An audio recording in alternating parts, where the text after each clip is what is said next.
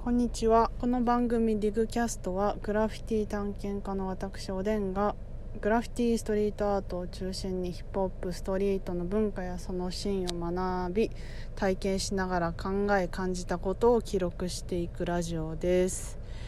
えー先日ねあの23日7月の23日の日本ではちょうどオリンピックのね開会式があの夜にあるっていう日の朝にあのカニエ・ウエストの新しいアルバムの「ドンダ」が発売されるっていうことでそのリスニングパーティーがアトランタのメルセデス・ベンツ・スタジアムっていうなんかいかつい場所で行われたんですよ。でそれが Apple Music でライブ配信されるっていうことで私もねその時間に見たんですけど。な私 Apple Music 入ってなかったんですけどなんかそれは iPhone だったからか見れて、うん、で見たんですけどなんかあの開いてね何時だっけ？9時とか10時とか多分そんくらいだったと思うんですけどまあなんかカニエらしいなとは思うんですけど一向にこう始まらないずっと会場の客入りの様子みたいなのがずっと流されててまあでもその会場もスモッグみたいなのがかけられててなんか曇っててよく見えないっていうその画面がずっとひたすら流れててもうほんまにめちゃくちゃ待たされたんですけど、まあ、やっと始まってあの音楽がね鳴り出して、まあ、新曲がねずっと流れててでその何もないスタジアムの白いフィールドに真っ赤な格好をしたなんかパンストみたいなマスクをフルフェイスでかぶったカニエが歩いてきてあの音楽に合わせてねちょっと体を揺らしたりなんかこう膝をついて祈るようなポーズを見せたりこう会場を歩いたりしてそのフィールドを歩いたりして、まあ、それをなんかスポットライトが追っていくっていうめちゃくちゃシンプルで、まあ、それもかなりいかついパフォーマンスやなパフォーマンスっていうのかよく分からんけど。でそれでなんかこう結局このリスニング聞くパーティーだからか分かんないんですけど、まあ、一曲もこう生で歌わないっていうのはもちろん一切最初から最後まで彼がマイクを取って何かを発するっていうことはなく彼は去っていったっていうただそのフィールドを何もないフィールドを赤いカニエが歩いたりしてその中で新曲がずっと流れててっていう超ストロングスタイルすぎるパフォーマンスだったんですけどそれもよっぽど自分に自信がないと こんなことできんなっていううんなんかやっぱさすがカニエやなと思いましたね。で肝心の、まあね、音楽もねなんかまだ完成してないらしいんですけどなんか途中段階のものを私たちは聞かされたんだと思うんですけど、うん、まああの私は結構好きでしたね、まあ、また改めてちゃんとアルバムが出たら、えー、聞こうとは思うんですけど、うん、その後そのツイッターで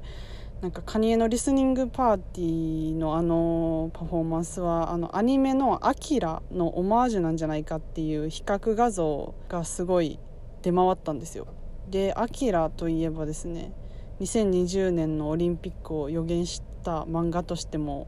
有名ですけど、まあ、いくらオリンピックの開会式のね日やからってそのねつなげ方は無理やりやろうとなんか最初は思ったんですよ私はその画像を見てね、まあ、確かに似てるけどうーんまあなんやろな。そこまでちょっと無理やり感ないみたいな感じに感じたんですよ。ででもなんかいろいろ見ていくうちになんかいろいろちょっと調べてみたらなんかカニエは相当なアキラファンでなんかあのー、ストロンガーっていうカニエの初期の歌があるんですけどその PV とかもろアキラのオマージュというか完コピみたいな感じで。で私ストロンガーの PV は結構昔に見てたんですけどなんかアキラの映画をちゃんとその時見たことがなくて多分見たのが去年ぐらいちゃんと見たんですけどでそのストロンガーの PV を見た時は全然ピンときてなくてなんかあの字幕でカタカナの日本語が表示されたりしてあなんか日本好きなんかなぐらいにしか思ってなかったんですけど。でそれでまあなんか2019年くらいにカニエがあのツイッターで「アキラは一番影響を受けたアニメや」みたいな感じでつぶやきを残しててなんか原作者の大友さんとも交流があるみたいです。でもうねそんなん見せられたらいやもう絶対今回もそうやんっていうね一瞬で考えが180度変わったんですけど、まあ、そんなねあからさまな証拠を見せつけられたらもうなんかそうやんって思ってしまうっていうかもうそれしかないやんみたいな。でもうだったらもうその東京オリンピックの開会式とバッティングさせた説もなんか濃厚っぽいやんみたいな感じになって なんか一応私開会式前半だけ見たんですよ、まあ、厳密に言うとなんか全部見終わったと思ったんですよ。前半終わって。でなんか前前半終わってこう選手団が国ごとに出てくるやつがもう長すぎていやまだあ行やんみたいな感じになって多分もうパフォーマンス終わったんかなと思ってもう消してしまったんですよね。まあ前半だけですけど見ながらあのねパフォーマンスをとどうしても企画しながら見ちゃうっていう感じでして、まあ、正直ねもうこの今回の東京オリンピックちょっとグダグダというかわけのわからん状況の中での開催だと思うんですけどなんかこんな感じの開会式やったらなんか絶対カニエのやつの方を開会式にした方がいいやんみたいな感じで、まあ、みんな多分思ってたのかなと思うんですけどカニエのやつ見た人は。でまあもともとね最初にね演出やる予定だったミキコさん案の演出だったらアキラのオマージュみたいな演出もあったらしいんですけど、まあ、それもかなわずまあね見たかったけどでもそういうなんか状況とかねあのオリンピックの開会式の日にかぶせてくるカニエの何ですかね思惑みたいななんかそれ全部もし狙ってやってたとしたら凄まじいなみたいな感じでこう一人でこう興奮してというか、なんかすごいやっぱね楽しませてくれますねもうなカニエからは何も発されてないけどその会場にいる時ですら何も発してないけどもうみんなの考察でもうこうじゃないかこうじゃないかみたいなカニエ自身は何も言ってないけどっていう感じでやっぱ楽しませてくれて、ね、ありがたいです本当に。うん、で、ね、私さっきあのアニメを去年初めてちゃんと見たって言ったんですけどあの私アキラ自体はあの結構前からアキラの存在自体は知ってたんですけどなんか私が初めてアキラを認識したなんかエピソードみたいなのがあって小学生の時に中学生だった兄があの夏休みの宿題の自分が書いたポスターをね持って帰ってきたんですよ。でそれをねまあなんか家になんか立て立てかけてたというか飾ってたんかな。でなんか結構兄は絵を描くのが好きでその絵がねすごいあの印象的でであの交通安全のポスターだったんですけどなんかあの縦の画用紙に赤黒い太陽みたいなのが真ん中にあってでそこから血みたいな赤いのが流れてて下に血の海が広がっててでそこの上にでかいバイクとなんか顔が見えんなんか男の人がなんか倒れてる感じになっててでその上に漢字ででっかく「交通安全」って書いてるんですよ。で私それね小学生の時に見てめちゃくちゃ怖くてなんかこんな絵描く兄ちゃんなんか病んでるんかなってちょっと心配になるぐらい恐ろしい絵だったんですよね。で圧倒になって分かったんですけどそれがアキラの漫画の表紙の完全なるコピーだったんですよ。でもうもろその絵みたいな。でもうそれ見た時私あこれだったんかって思って、まあ、ちょっとねあのね、兄の中から100%出てきたものじゃないっていうことでちょっと安心はしたんですけど なんかまあでもそれをポスターにする神経っていうのはどうなんやろって今でも思うんですけどでそれがね私とアキラの最初の出会いでしたね。それでまあねそれもあってアキラっていうものに怖いしグラいグロいみたいなイメージがつきまとっててなんかあんまね見てなかったんですけどまあねそんなにそのイメージって間違ってはないと思うんですけどまあでも、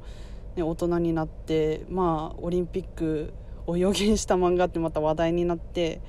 でまあね、オリンピックも始まるしそろそろみちゃんと見てみようかなっていうちょっと気持ちが湧き上がり去年しっかり映画を見たっていう感じでした。でまあちゃんと見てもね内容をよくちゃんと分かってる人いるんかなってぐらい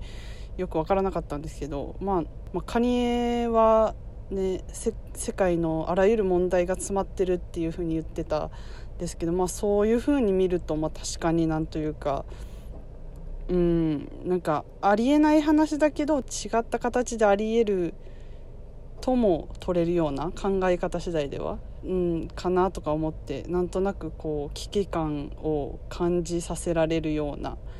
感じはありますよね。まあ、このご時世に見ると余計にその世紀末感がかぶるというかかぶせてしまうというかでもまあエンタメとしてもすごいかっこいいっていうのはかっこいい映画映像とかそのビジュアル的にもすごいかっこいいっていうのは、